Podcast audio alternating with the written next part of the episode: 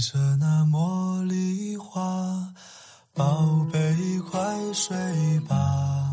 每一天，我们的生活忙碌复杂，希望此刻的你卸下全部的面具和盔甲，让心灵放个假，在快速的节奏中缓慢的生活，爱自己，爱人生。我是南方，愿我的声音与你一同成长。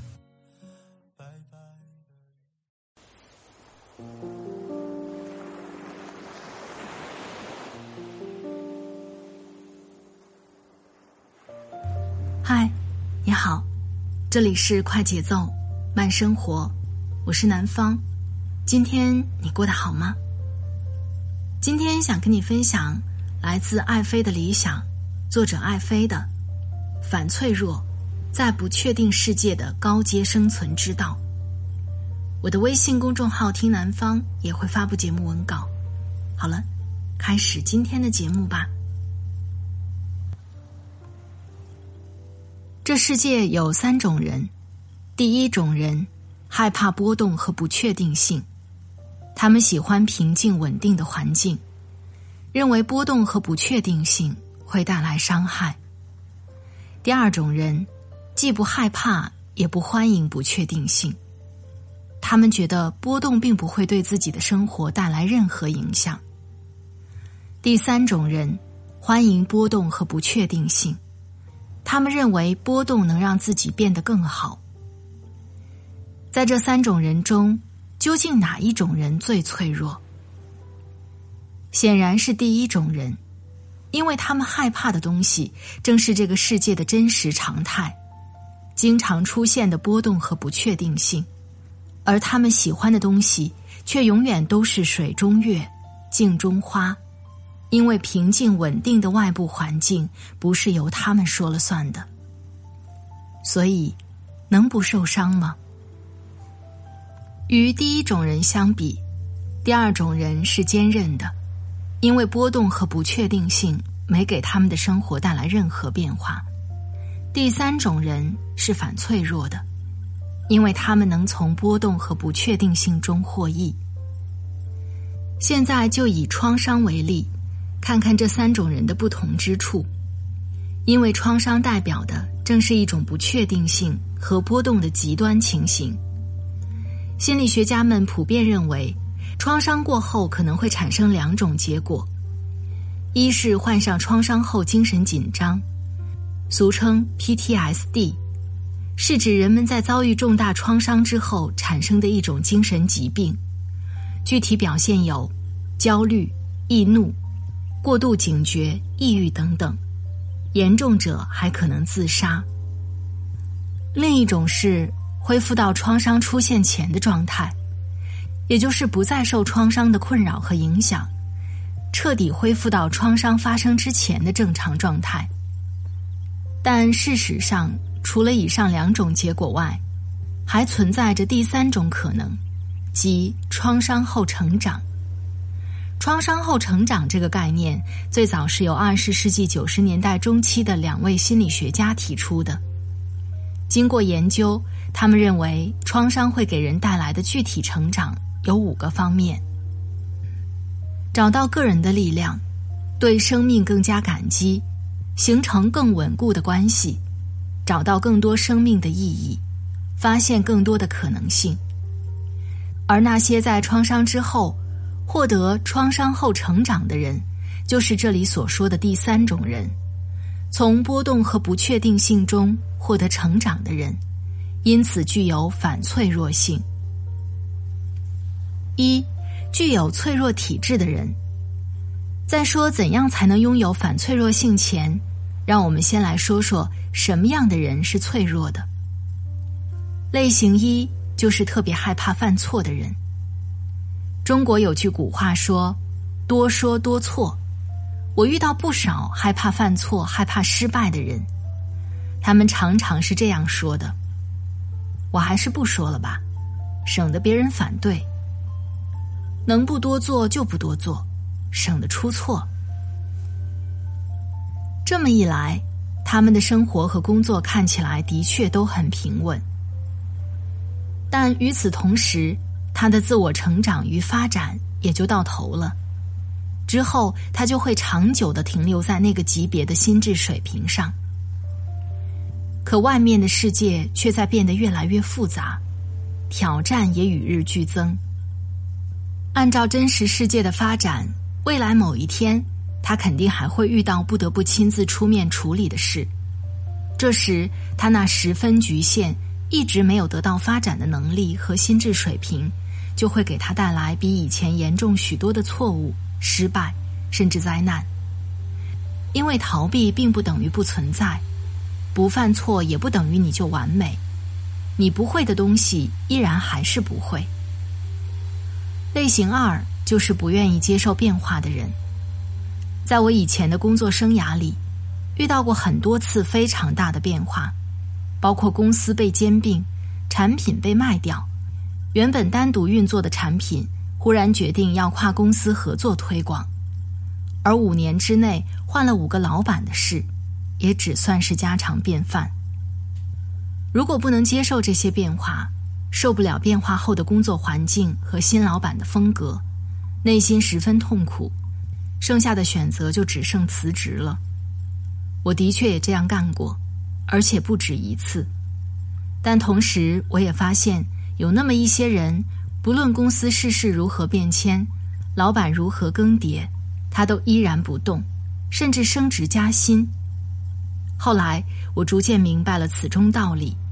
既然变化是必然会发生的，那么我们要做的就是去思考如何从变化中获得持续的自我成长，而不是每一次都选择回避。假如你是因为有了更好的成长机会而离职，或是清楚的知道了自己的天赋愿景与当下工作不匹配而离职，那都算是明智的选择。但是，假如你仅仅是因为忍受不了各种各样的变化而离职，那你就缺少了反脆弱的能力。类型三，企图消灭波动的人。有一类人比不愿意接受变化的更不靠谱，他们就是企图消灭波动的人。回顾二零零七年的经济危机，你会发现它的主要来源之一正是美联储主席格林斯潘。旨在消除经济繁荣与衰退的周期的各项举措，比如长期刺激性的货币政策。按理说，经济的周期性波动是它的自然本性，但格林斯潘却做了很多人为控制，企图将经济周期彻底消灭。于是，那些原本随经济周期暴露出的风险消失了，整个经济形势看起来非常的好。可惜，实际情况却恰好相反。所有那些看似消失了的风险，已经从显性变成了隐性，藏在地下且不断积累，直到最终引发二零零七年的经济危机。人为压制波动性，不仅会让系统变得极其脆弱，同时也关闭了系统向我们传递信息的通道。因为波动性就是信息，波动性一直都在向人们传递各种各样的信息，所以。忽视波动性，人为制造稳定表象，都是十分危险的。真实人生中的每个人都会遇到各种各样的烦恼和痛苦，但是很多父母因为过度保护子女，便主动替孩子把烦恼和痛苦消除了，希望孩子能从此过上平稳如意的人生。可谁知好心办了坏事。他们正在企图消灭孩子人生中的正常波动。如果一个人已经适应了很多年的稳定，而刚好放松警惕的时候，毁灭性的灾难往往就会不期而至，而它带来的损失将远远超过正常波动所带来的损失。事实上，灾难爆发前的潜伏期越长，对当事人造成的伤害就越大。所以。让孩子们经历些本就要有的摔打，经历真实人生中的波动，不但能让他们从伤痛中汲取教训，持续成长，还能在一定程度上让他们避免在未来遇到更大、更可怕风险的几率，成为具有反脆弱体质的人。那么，到底要怎样做才能具有反脆弱性呢？第一，不做非活物。而是像真正的生命那样不断进化。如果仔细观察，你会发现，任何一种有生命的物体，在一定程度上都具有反脆弱性，而那些没有生命的物体，在压力下往往会衰竭，或者折损，鲜有例外。就像玻璃杯，一摔就碎。可见，非活物都是脆弱的，而生命体则是反脆弱的。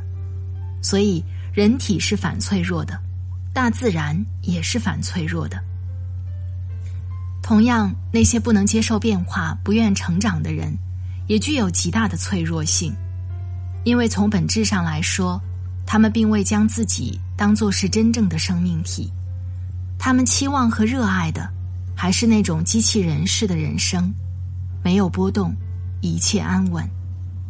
所以，要想具有反脆弱性，你就要像真正的生命那样去进化，不仅仅是你的身体。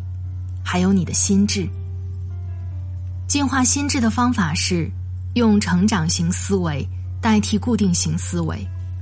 关于这两种心智模式的不同，我曾在文章中说过。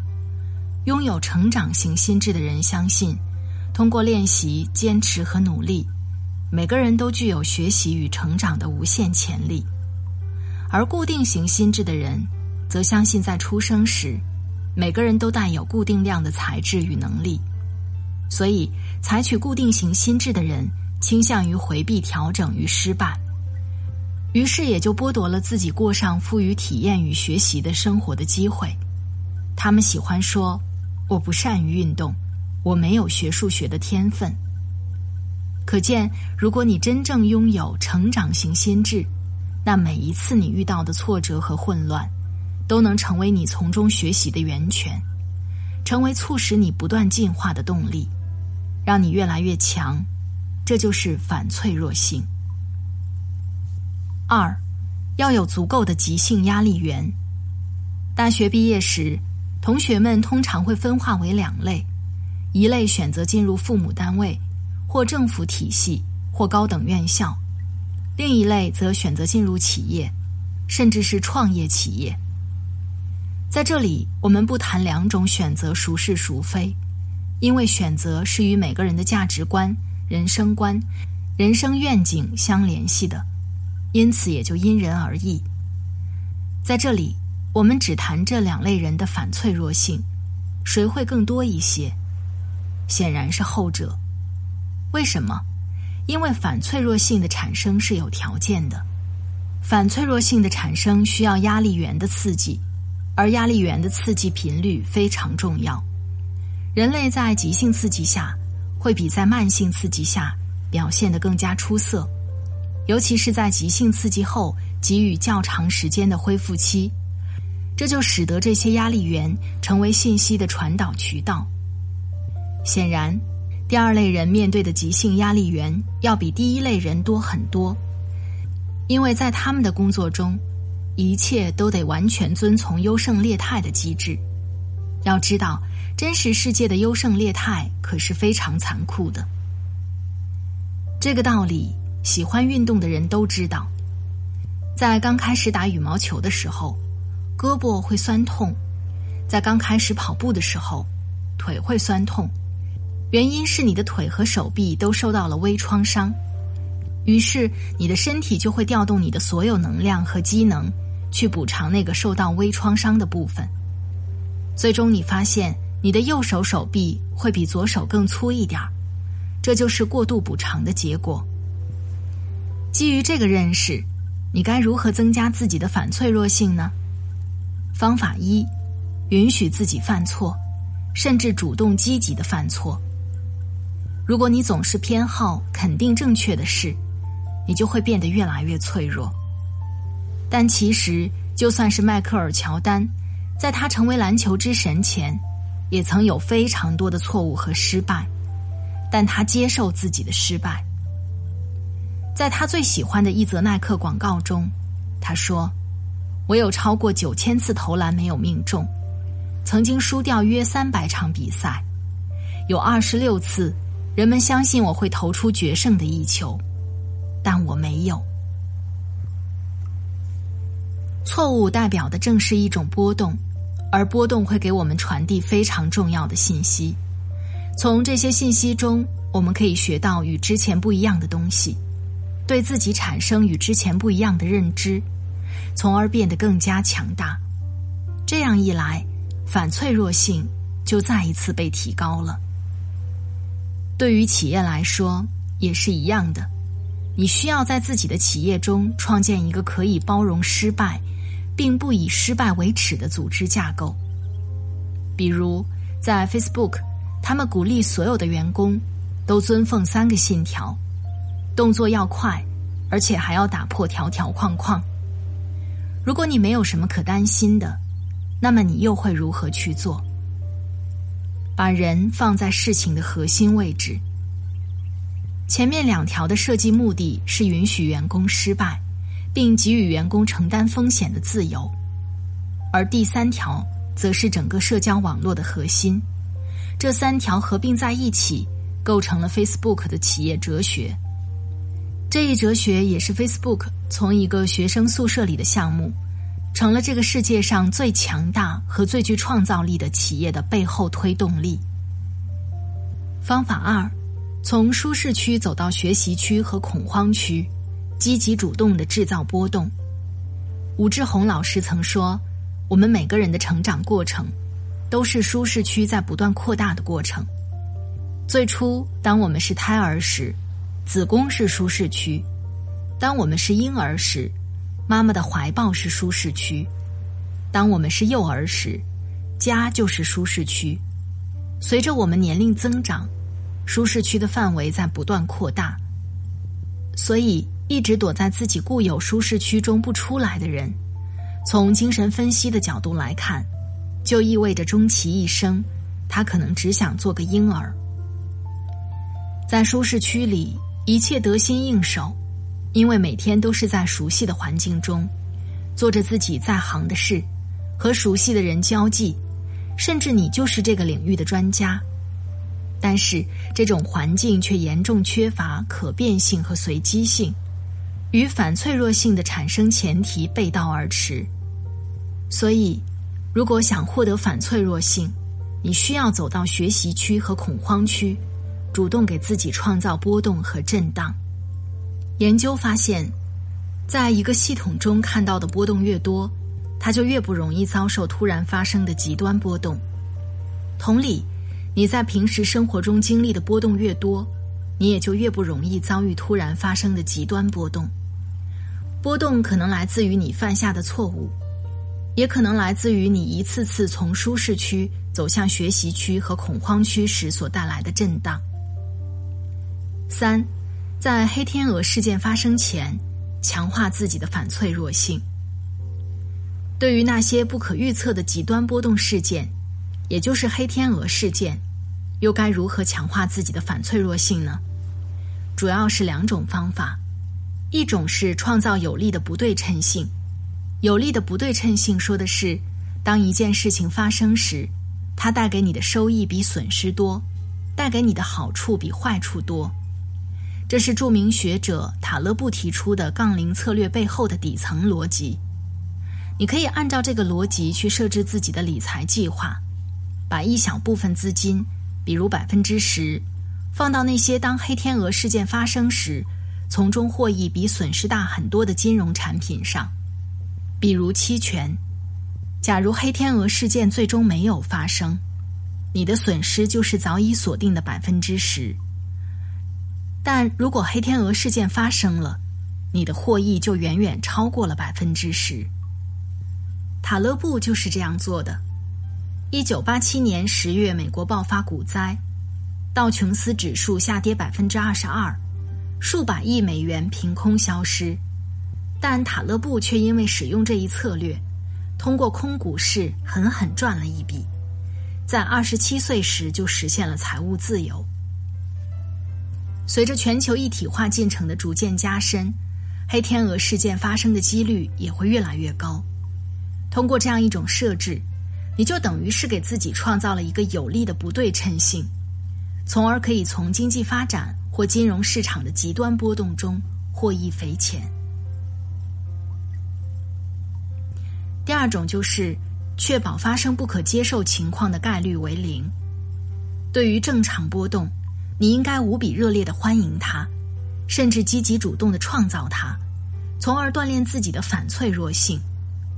但对于极端风险，你要做的就是尽可能的规避，比如你不能将自己的所有积蓄都投入在股市里，因为你不知道什么时候极端波动就会到来。假如它来了，那个结果就是你不可接受的。最后的话，人生就是这样一个悖论：当你不断去寻求秩序的时候，你得到的不过是表面的秩序。当你开始拥抱生命的波动与不确定性的时候，你反而能够把握秩序，掌控局面。而人生的智慧之一就是，没有波动就没有稳定。毕竟，从未经受过考验的人，是很难强大的。你也没有错，只是不适合。我也只好承认这样的结果。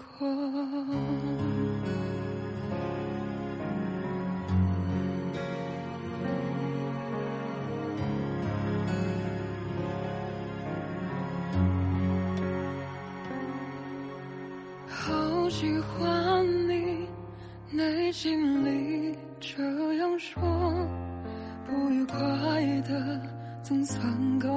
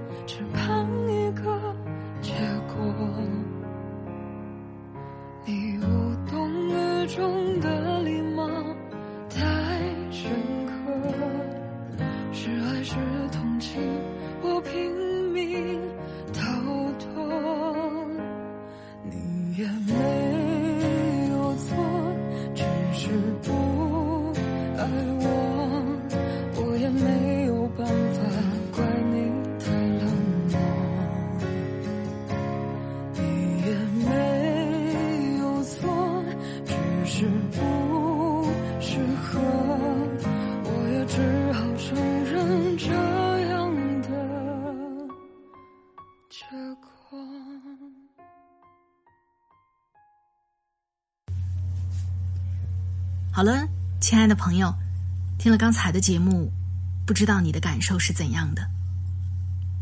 人生就是这样，你没有办法完全去掌控它，你只能去拥抱它的变化，它带来的或好或是不好的局面，你都要去接受它。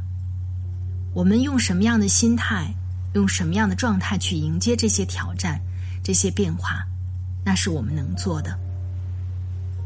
你的体会是怎样呢？别忘了分享给我。在这里特别感谢作者艾飞，直击本质作者，全球认证优势教练和个人成长教练，前美国财富五百强公司大中华区市场部负责人。他的微信公众号是“艾飞的理想”，夯实思维跃迁与自我认知两大基石，成为真实且闪闪发光的自己。快节奏慢生活是在每周二、周五、周日的晚上更新。如果你喜欢我的节目，欢迎下载喜马拉雅 APP，搜索“南方 Darling” 或是“快节奏慢生活”，关注我，第一时间收听温暖。好了，今天的节目就到这里，我们下期再会。祝你晚安，今夜好梦，拜拜。